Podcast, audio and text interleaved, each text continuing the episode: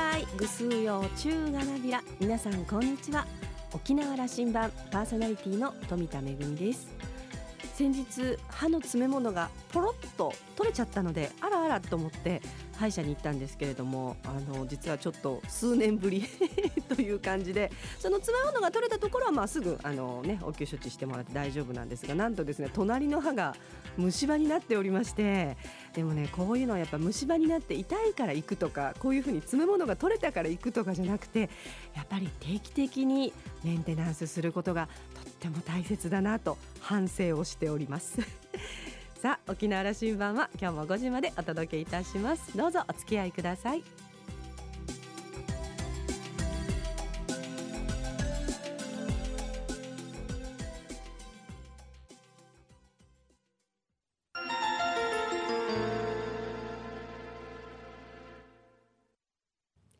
那覇空港のどこかにあると噂のコーラルラウンジ。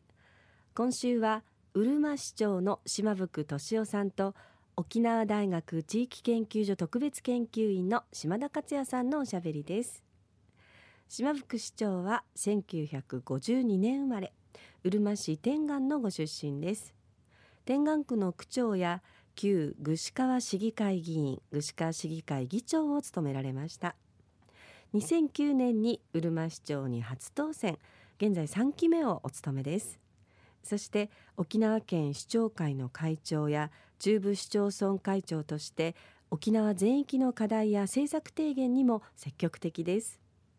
島福市政3期の成果や課題特に力を入れてきた経済政策や子育て政策について加えて沖縄県市長会会長としての提言も話してもらっています。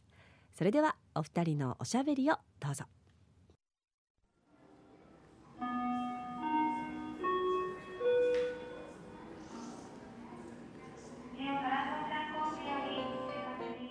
コーラルラウンジに島福敏夫市長来てもらいました。ありがとうございます。これ3年ぶりになってますよ。あの大体約束をしていたと思います。あの、えー、3年4年に1回はお願いしますよ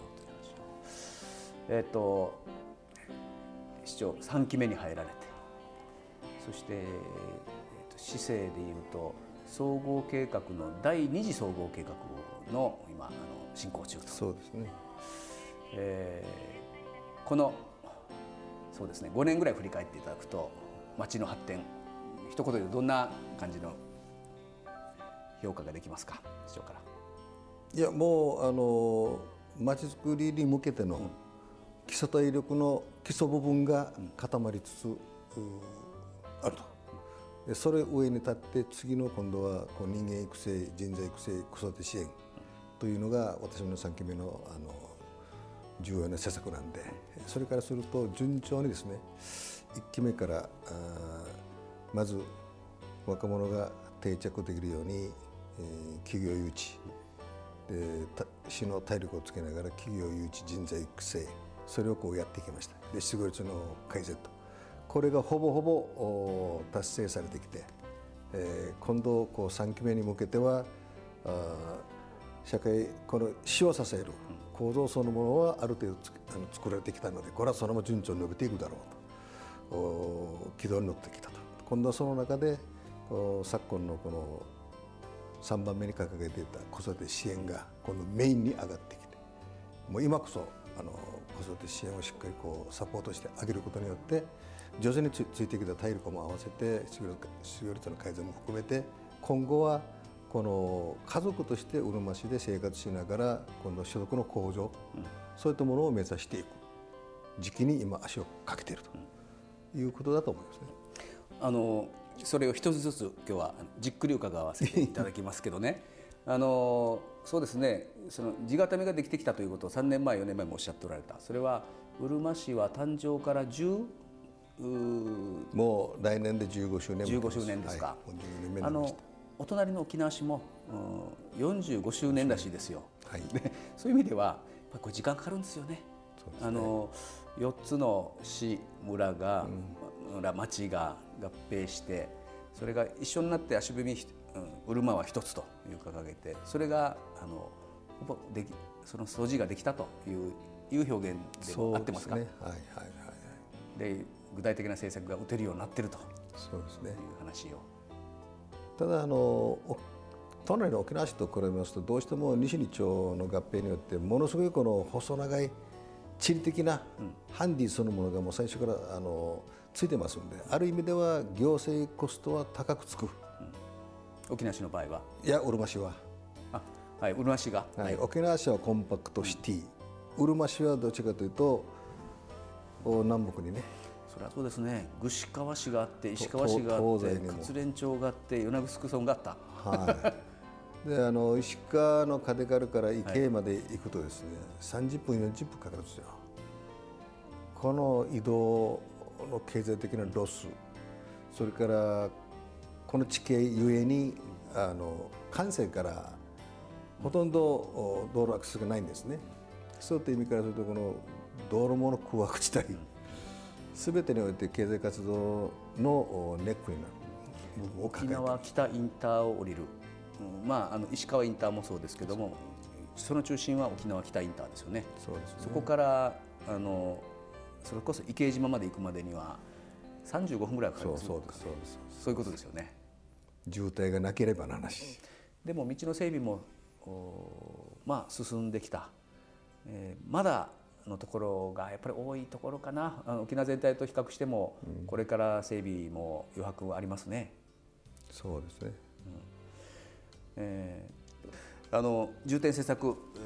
えー、あの政策集読ませていただきました。子育て支援、うん、医療支援、うん、これはあの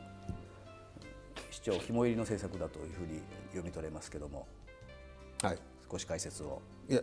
あのまさにその通りでありまして今うるま市はあ出生出生率も高いんですね。そういった意味ではあの少子高齢化と言われている中でうるま市は人口は増え続けてるんですよ。で若い方々が多いんですね。でこういう若い方々があなかなか仕事もなくて大変こう失業率が高かったのを改善をしてきてようやく今県並みに近づけてきて大幅に改善されてきたんですがいまだにやっぱり子育てについてはあの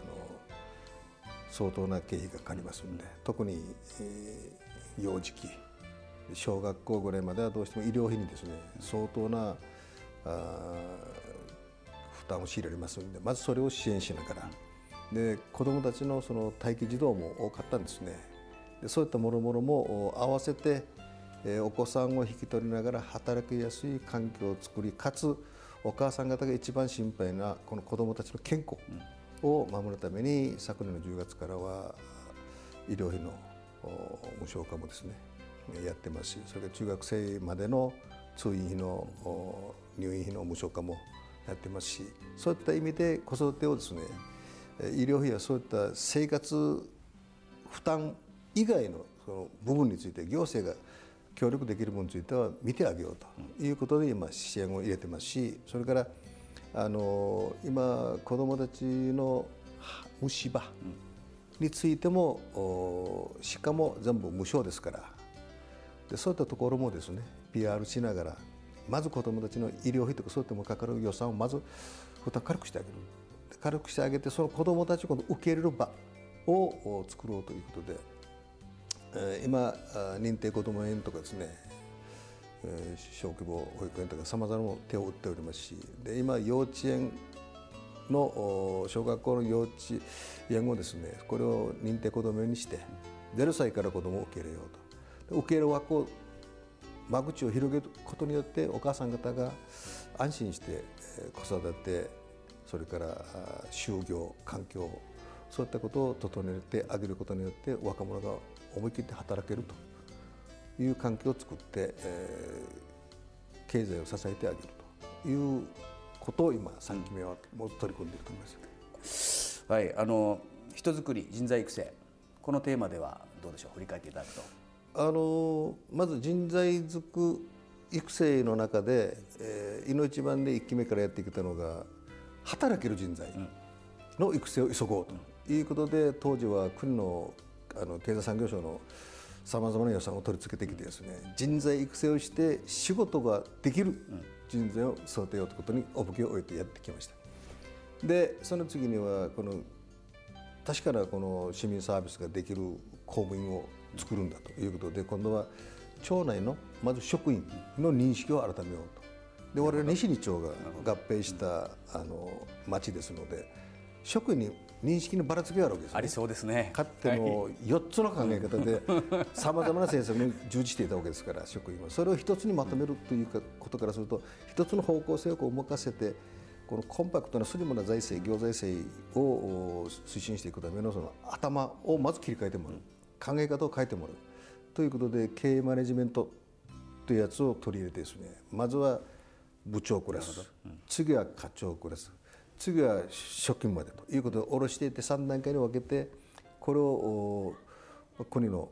あのアドバイザーも務めたことのあるような素晴らしいその先生をお願いしてですねこれをずっと継続してやってきたんですね。でそのやってきて考え方が頭が変わってきました。で次はじゃあやってる施策のこの採点評価制度を取り入れようということで無駄はないかちゃんと効率よくその施策の目的に従った成果が上がってるか上がっていないか。これをこう毎回チェックしてるんですよ、はい、でチェックしながら次年度の政策にまた生かすと。いう形を今あのチェックシート方式でやっていますので。あの KPI という言葉があの走りましたけどこれじゃあうるま市でやってると、はい、はい、10年前ですとねうるま市は失業率が沖縄一高いと言われて。沖縄一どころかもう日本一じゃということは日本一だろうと言われて 大変これあの辛い思いをなさってたと思います。これは大きく改善なさいましたね。そうですね。おかげさまで、えー、私が就任したのが21年。翌年の22年の国勢調査の結果が発表されましてその時に18.2でした。でそれから慌てふためいて緊急プロジェクトチームを立ち上げて。しかし失業率が18.2というのはこれ大変な数字で今考えるとあんまりもう想像もしたくない数字です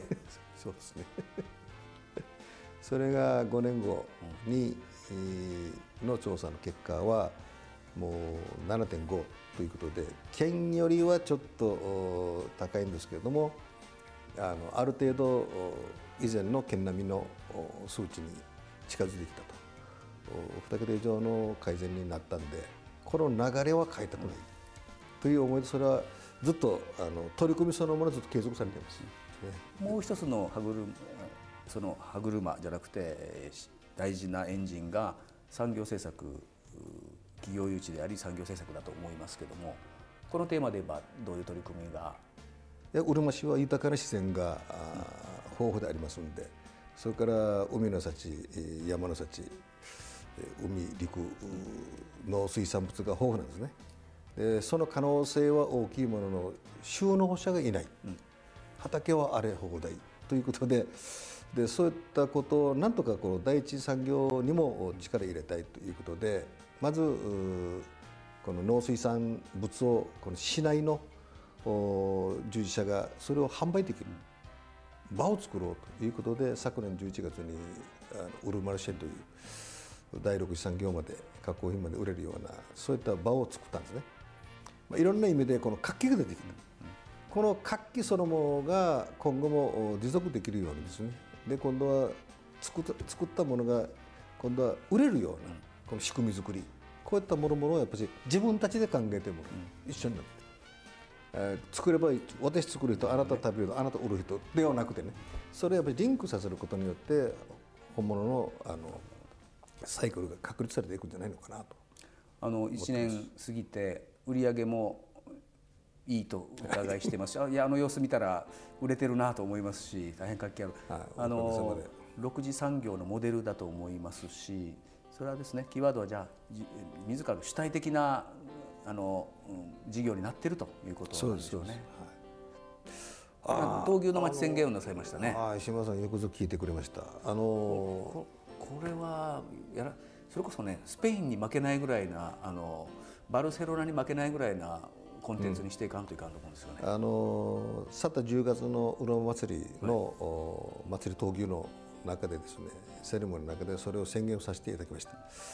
でおかげさまで今度は議会もですねそれにあの刺激されまして、今回昨日の一般質問の最終日はあの闘牛選手ワイドのジャケット真っ赤なジャケットを作ってですねこれであの議会一日一般質問をそこさせていただきました。今議会議会も終えてます、これはあのいやちゃんとせいや、まあ、あのずっとやってきたこと伝統的にやってきたことですけどもより、まあ、これ産業論にまで持っていくぐらいなことでの戦略的になさるといいなと思うんですが。もうすでにあの行政の手を待たずにですねあの民間でこの闘牛ワイドあのプロジェクト立ち上がっていてで会社がですねもう立ち上がっていましてね映画も今度2度目の映画がキャラクターもできてるらしいです、ね、終わってはい。今度あの MV でもできて発売されてますけども。そういった形でもうすでにもう産業化して動いてるんですね。で市内の子どもたちがもうワイドというともうわっと盛り上がるというもう保育園でも今とても人気なあのキャラクターです、ね、本格的に観光資源にしていきましょう。えっと市長から最後はですねうんうるま市このぐらい元気だという話をこれはあの県民向けの番組になりますからあの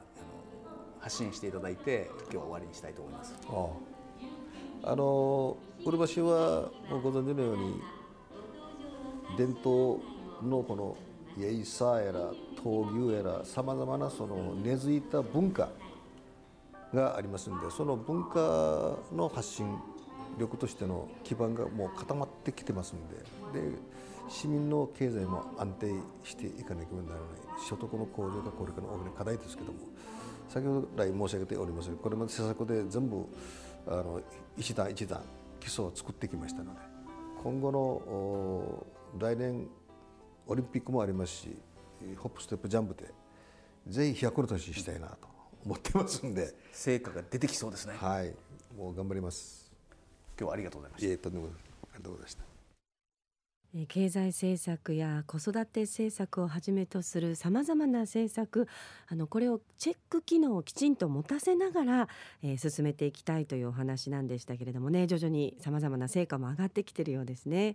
あの現在問題となっている豚に豚熱についてはね今回触れられていなかったんですが実はあのこのコーラルラウンジにお越しいただいたのが発生前の収録でしたのででもまあ現在はその豚熱に対しても対策にも尽力をされている島袋市長です。私実は個人的にとっても期待してるのは闘牛で あの島田さんからはスペインに負けないぐらいのコンテンツになるんじゃないかということがありましたけれどもね、えー、こちらはまあ町の経済に対してもそれから観光という意味でも大きな可能性を秘めているんじゃないかなというふうに思いました。今週のコーラルラウンジはうるま市長の島福俊夫さんと沖縄大学地域研究所特別研究員の島田克也さんのおしゃべりでした。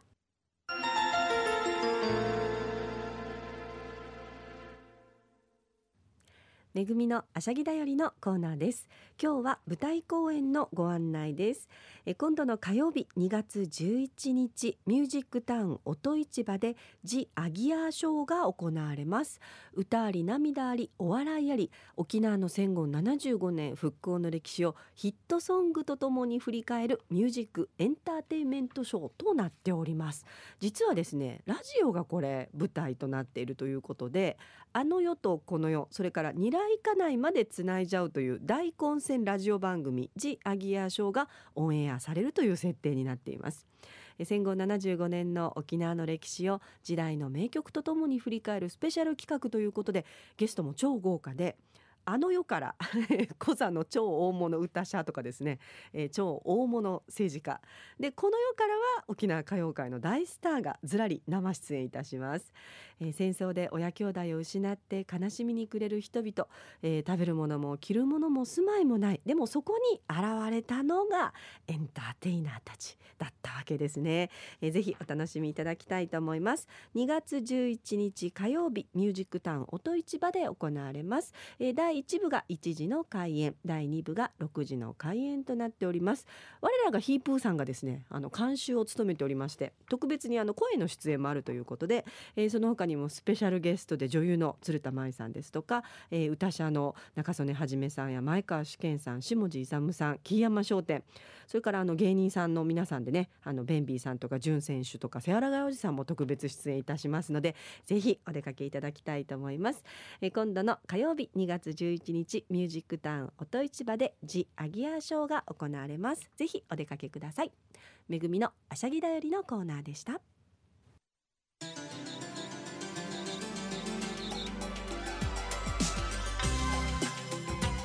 ラジオ沖縄ではラジコでの配信を行っています。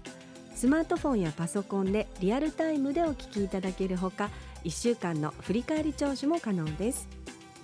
沖縄羅針盤の過去の放送音源はポッドキャストでも配信しています。こちらはラジオ沖縄のホームページからアクセスしていつでもお楽しみいただけます。また沖縄羅針盤のホームページでは番組情報の発信のほか私富田恵とコーラルラウンジ常連客の島田克也さんのフェイスブックへもリンクしておりますのでお時間のある時にぜひこちらもチェックしてみてください。沖縄羅針盤今週も最後までお付き合いいただきましてありがとうございました。そろそろお別れのお時間です。パーソナリティは富田恵でした。それではまた来週。